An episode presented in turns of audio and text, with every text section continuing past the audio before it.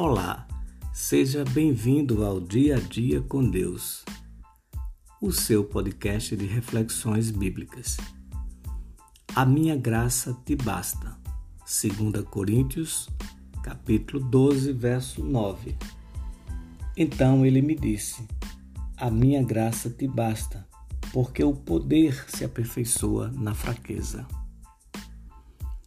Caso nenhum dos santos de Deus fosse humilhado e sujeito às provações, não conheceríamos tão bem nem metade das consolações da graça divina.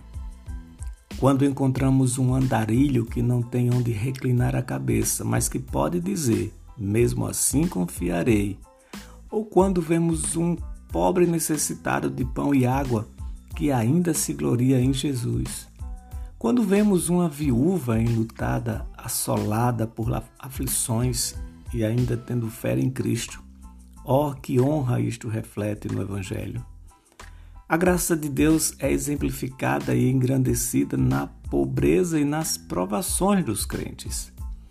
Os santos resistem a todo desalento, crendo que todas as coisas cooperam para o seu bem e que entre todas as coisas aparentemente ruins, afinal florescerá uma verdadeira bênção, que ou seu Deus operará um rápido livramento, ou com toda certeza os sustentará na provação enquanto assim lhe aprouver.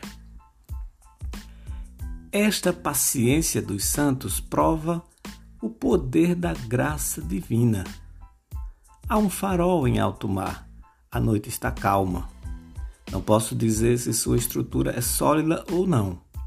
A tempestade precisa desabar sobre ele, e só assim saberei se continuará em pé. Assim é com a obra do Espírito Santo. Se ela não fosse cercada por águas tempestuosas, em muitas ocasiões não saberíamos que é forte e verdadeira. Se os ventos não soprassem sobre ela, não saberíamos o quanto é firme e segura. As obras-primas de Deus são aqueles homens que permanecem firmes, inabaláveis, em meio às dificuldades. Calmo em meio ao choro transtornado, confiante na vitória. Aquele que quer glorificar seu Deus deve ter em conta o enfrentar muitas provações Nenhum homem pode ser reconhecido diante do Senhor a menos que suas lutas sejam muitas. Se então o teu for um caminho atribulado, regozija-te nele, pois mostrarás o teu melhor diante de toda suficiente graça de Deus. Quanto a ele falhar contigo, jamais penses nisso.